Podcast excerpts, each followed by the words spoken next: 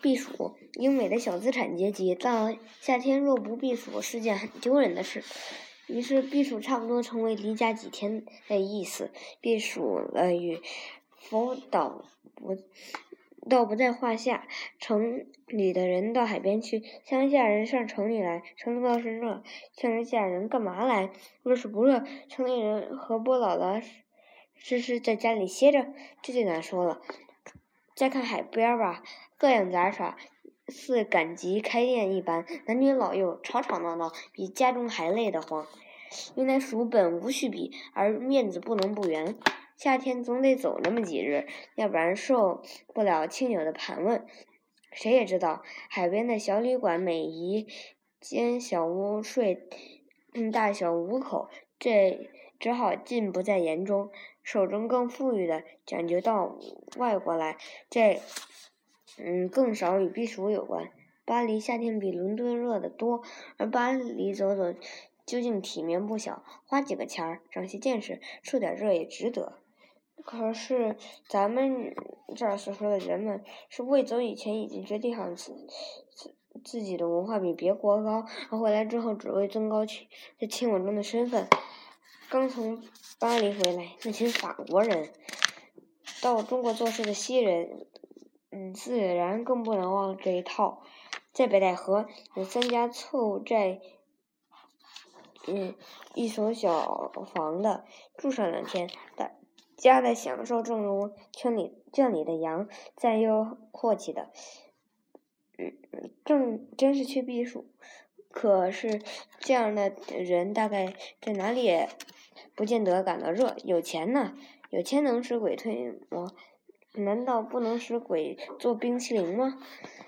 总，这总而言之都有点装着玩。外国人装蒜，中国人要是不学，便算不了魔的。于是，自从皇上被免职以后，中国人也讲究避暑。北平的西山、青岛和其他。地方都和洋钱有了同样的响声，还有特意到天津或上海玩的，也归在避暑项下。谁受罪谁知道。是我从哲学上讲是不应当去避的。人把暑都避了，老天爷还要暑干嘛？农人的要都去避暑，粮食可还有的吃。嗯，再退一步讲，手里有钱，暑不可不避，因为他暑。这自然可以讲得通，不过为避暑而急的四脖子汗流，便大可以不必。到避暑期间而闹得人仰马翻，便根本不如在家里和谁打上一架。所以我避暑的方法很简单：家里蹲。第一，不去坐火车，为避暑而先坐面四小时的特别热车，以便到目的地去治上吐下泻。我就不那么傻。第二，不扶老携幼的去玩选，比如上山，带着四个小孩，说不定会有三个半滚的坡的。山上空气确实清新，可是下得山来，孩子嗯都挺成了瘸子，嗯，也与宗教育宗旨不甚相合。即使没有摔坏，反正还不下一身汗。可是。嗯，这身汗哪里出不了？登上山去出。第三，不用搬家。你说，嗯，一家大小都去避暑，得带多少东西？其实出发的时候力求简单，到地方就明白过来。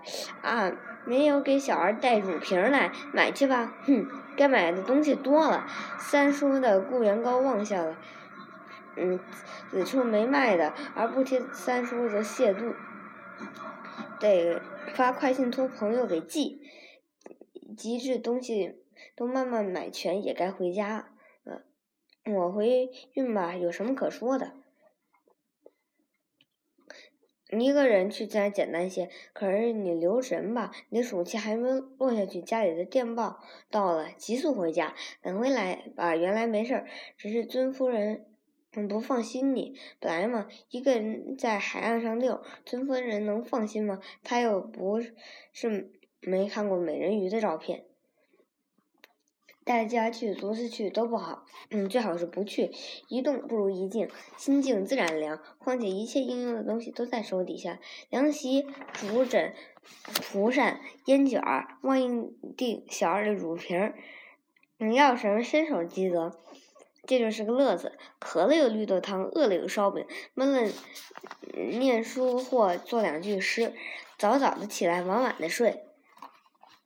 到了晌午再补上一大觉。光脚没人管，吃背也不为紧张，喝几口随便，吃两碗也行。嗯，有风便阴凉下坐着，没风则勤扇着，暑也可以避了。这种避暑有两点不舒服。一没有把钱花了，二怕人问你，都有办法买点鼠药送，嗯，苦人或是是赈灾，嗯，即使不是有心积德，到底钱是不必非花在青岛不可的。至于怕有人问你，可可以不见客，等到秋天来的时候，他们问你可以这么说：老没见上，嗯，莫干山上住了三个月，如果。能把孩子们嘱咐好了，或者不致漏了底。